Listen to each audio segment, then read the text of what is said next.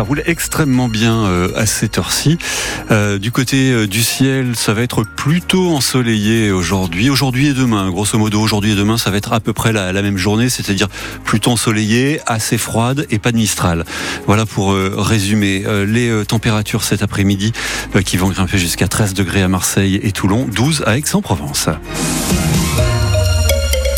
Et on commence donc par ce grand frisson hier soir au Vélodrome. Oui, mais un grand frisson de froid et un OM frigorifié. Une nouvelle fois, les hommes de Gennaro Gattuso n'ont pas brillé concédé un match nul, un but partout face à Strasbourg. Ouverture du score à la quatrième minute d'une tête de Samuel Gigot.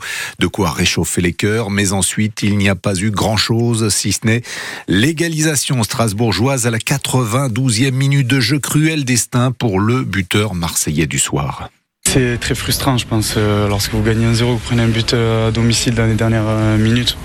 On a la rage, hein, surtout que c'était le premier match vendredi soir, on aurait gagné, on aurait été tranquille tout le week-end. Je pense qu'on n'a pas été assez tueur, un petit peu. Il nous a manqué ce côté un peu plus tueur dans, dans les deux surfaces d'ailleurs. Et c'est vrai qu'on sait que dans ce genre de match, si vous ne mettez pas le deuxième, après c'est compliqué.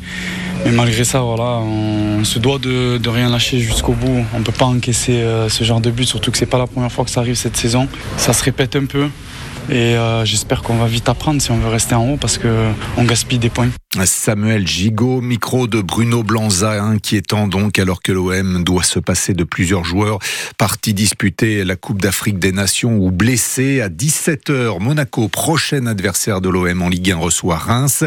À 21h, Rennes, le prochain adversaire de l'OM en Coupe de France, recevra Nice. Et cette fois, le RCT n'a plus le choix. Les Toulonnais doivent gagner. Les Rouges et Noirs reçoivent cet après-midi les Irlandais du Munster. Troisième match de Coupe d'Europe de rugby. Toulon a perdu les deux premiers et pointe à la dernière place de son groupe, juste derrière son glorieux adversaire du jour.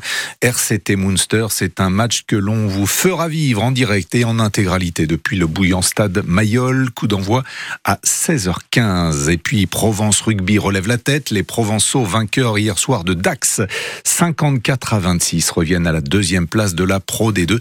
C'est toujours du, rugby derrière Vannes, donc, qui s'est effondré à Valence. Une femme tuée par son Deuxième féminicide de l'année dans le Var à Saint-Mandrier. Un homme tue son ex-compagne jeudi soir avant de se donner la mort. Le meurtrier, âgé de 66 ans, faisait l'objet d'une interdiction d'approcher sa victime. Mais jeudi soir, l'homme est parvenu à pénétrer dans l'appartement de cette femme de 56 ans, Sophie Glotin. Oui, l'appartement est situé au premier étage et l'homme réussit jeudi soir à s'y faufiler en escaladant la résidence. Il a tout prévu puisqu'une échelle est découverte sur place. Une fois dans l'appartement, il tue son épouse en lui tirant dessus, puis retourne l'arme contre lui. Les voisins n'ont rien entendu avant-hier soir. Les corps sont découverts hier après-midi seulement par un membre de la famille. Le couple était divorcé depuis plusieurs années, mais l'homme continuait d'harceler son ex-femme. Il avait été condamné il y a un an à quatre mois de prison sursis et l'interdiction pendant deux ans d'entrer en contact avec la victime et d'approcher de son appartement. La femme avait d'ailleurs bénéficié d'un téléphone grave danger pendant six mois, de janvier à juin 2023. Sophie Glotin dans le Var pour France Bleu Provence. Des manifestations aujourd'hui pour réclamer la paix au Proche-Orient à Toulon. 15 heures, place de l'Opéra. C'est à l'appel de plusieurs partis de gauche. Demain, au centième jour de l'offensive militaire d'Israël à Gaza et en Cisjordanie, un rassemblement porte d'Aix à Marseille. La vague de froid de cette semaine n'épargne pas les prisons françaises. Un rapport pointe que dans certaines cellules, la température descend à 15 degrés, voire encore moins. L'administration pénitentiaire dément et promet qu'en cas de panne de chauffage, ses techniciens interviennent rapidement.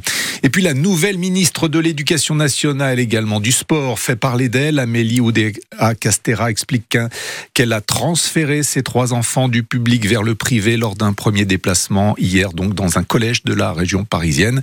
La ministre explique qu'elle a agi par lassitude face à l'absentéisme des professeurs, propos qui n'ont évidemment pas manqué de faire réagir les syndicats. Tenez, on entendra Amélie Oudéa Castera dans cette matinale, Thibault.